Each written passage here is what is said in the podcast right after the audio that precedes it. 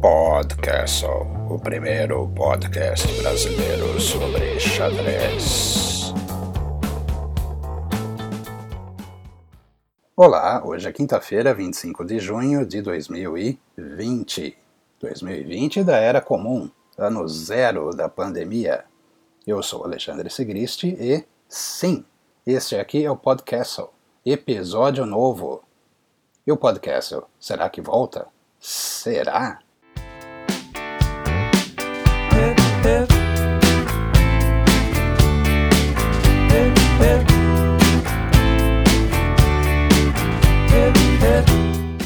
Você viu a partida do Shirov? Ok, nesse momento, acredito todo mundo já viu a brilhante e espetacular partida que Alexei Shirov jogou na última terça, dia 23 de junho, contra Axel Bachmann. Se você ainda não viu a posição do arremate, dá uma olhada lá nas notas deste episódio. Tem lá um diagramazinho. Será que você consegue resolver? Apesar da vitória nessa partida, que foi a 12 do match entre os dois jogadores, o paraguaio Bachmann venceu a partida seguinte e eliminou Alexei Shirov. Foi no Ibero-Americano, primeiro Ibero-Americano online. O torneio está nas oitavas. Amanhã, dia 26, tem Alexander contra o espanhol Manuel Pérez. E dia 30, terça-feira da semana que vem, tem Luiz Paulo Supi, que a galera da internet já vem chamando de Supimpa, enfrentando ninguém menos que Lázaro Brusson Batista, a lenda, o ex-garoto prodígio da ilha, cubano cheio de histórias.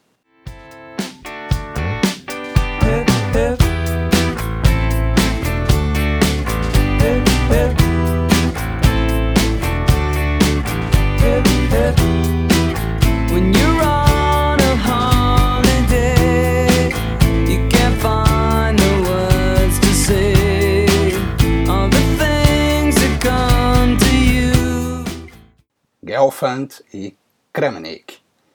Não, não se trata de um duelo para definir quem é o jogador de estilo mais chato da história. Não é isso. Nem mesmo a batalha para ver qual live teria menos espectadores. Ontem, dia 24 de junho, foi aniversário de Boris Gelfand, Boris Gelfand, 52 anos. Como diria o grande mestre Gilberto Milos, se não me falha a memória, a frase é dele: Gelfand é aquele jogador que não faz lance ruim. Ou, como diria outro jogador, que ao menos agora, aqui neste podcast, terá o seu anonimato preservado, Gelfand foi o desafiante com a maior barriga desde muito tempo na história do xadrez. Boris Abramovich Gelfand, ou Boris Abramovich Gelfand, foi vice-campeão mundial em 2012, quando desafiou, e perdeu, Ok, foi no desempate, partidas rápidas, mas perdeu para o então campeão mundial Viswanathan Anand, o Nandão. Gelfand tem um estilo posicional profundamente calcado, olha que palavra bonita, calcado, na lógica. Não é um jogador de ataques fulminantes, Gelfand não é conhecido pelas partidas de ataque. Mas ele tem uma preparação teórica excepcional e uma tenacidade que lembra até um volante argentino. Eu me lembro que uma vez há muito tempo, num desses espaços de comentários que a gente vê nas transmissões de torneios de xadrez pela internet, algum incauto lá reclamou que o Gelfand era pouco convidado para os torneios. Naquela época ele não era mesmo. Era a época em que ele estava voltando a jogar, a participar dos torneios após fazer Aliá, que é a imigração para Israel. Se você se lembra, Boris Abramovich nasceu em Minsk, na Bielorrússia, que na época fazia parte da antiga União Soviética. Voltando ao que aconteceu no bate-papo do torneio, um outro champs comentou: Olha, o Gelfand é educado, ele é ex-soviético, não xinga ninguém, não ataca feito um louco. Por que ele receberia mais convites? Eu, particularmente, não gostava tanto das partidas do Gelfand.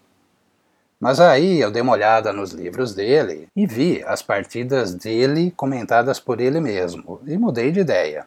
Hoje eu posso dizer que eu gosto muito dos livros que o Gelfand escreveu em parceria com Jacob Ogord, que é o popular Asgard.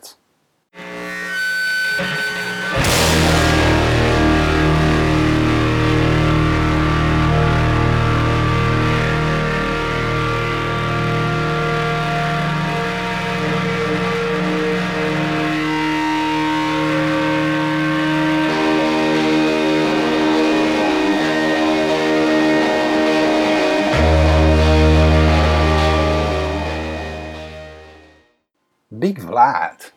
E hoje, dia 25, Vladimir Kramnik festeja a data querida. Talvez você se espante, ou mesmo nem acredite, mas Kramnik é um predileto aqui da casa. E nem é pelo estilo de vida, digamos, boêmio que o russo tinha lá no final de sua adolescência. Não, nada disso. Eu gosto muito das partidas, principalmente as do início de carreira do Kramnik.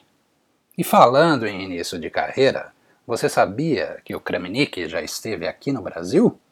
Ele era jovem, bem jovem, e veio jogar o Mundial Juvenil aqui no Brasil, no Paraná, Guarapuava. Se não me engano, foi o Sub-18. Isso, o Sub-18. O pessoal daqui curtia o rapagão. O Kramnik é muito, muito alto. Cabeludo, aquele jeitão de bom vivan dele. Mas, quando o Kramnik sentava ao tabuleiro, segura. Kramnik sempre foi, desde muito cedo, muito forte. Ele foi o campeão daquele Mundial, claro. Tem uma partida famosa, pelo menos para nós brasileiros, daquele torneio, que foi um gambito Volga entre ele e o nosso Giovanni Vescovi. Tá, o que você talvez não saiba é que Kramnik participou do Campeonato Brasileiro de Xadrez Relâmpago, que foi disputado em Angra dos Reis. Eu não me recordo muito bem se foi 1991 ou 1992. Agora o mais sensacional. Vladimir Kramnik jogou o torneio e não foi o campeão. O vencedor, campeão brasileiro de Blitz, foi César Soares.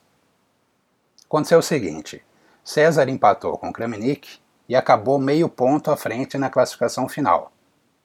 Kramnik empatou com o outro soviético, Sorokin, e acabou com 10 pontos.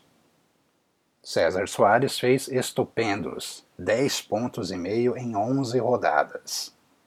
Que monstro!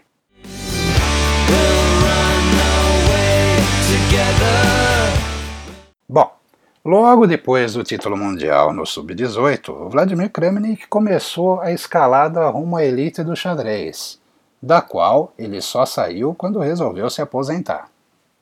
Foi campeão mundial, viveu uma rivalidade extrema com o búlgaro Veselin Topalov, com direito a escândalo, trocas de acusações e até aquele yes swingado depois de uma vitória do Kramnik.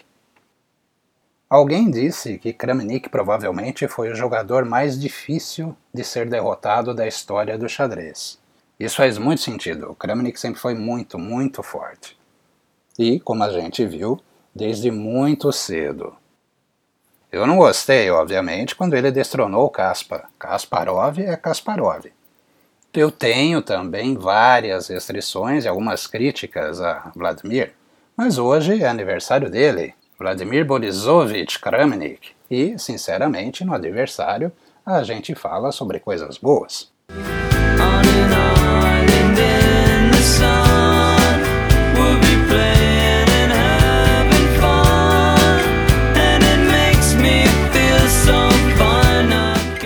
Aquele, aquele abraço. Abraço, abraço, abraço. Abraços hoje a algumas das pessoas que, na maior irresponsabilidade, me fizeram, me levaram a gravar este episódio, essa volta, volta, será? No podcast. Para não dizer que não citei alguns grandes, o filosófico Matheus Amorim, Valdir Luciano, lá do Twitter, e Douglas Requena da Cruz.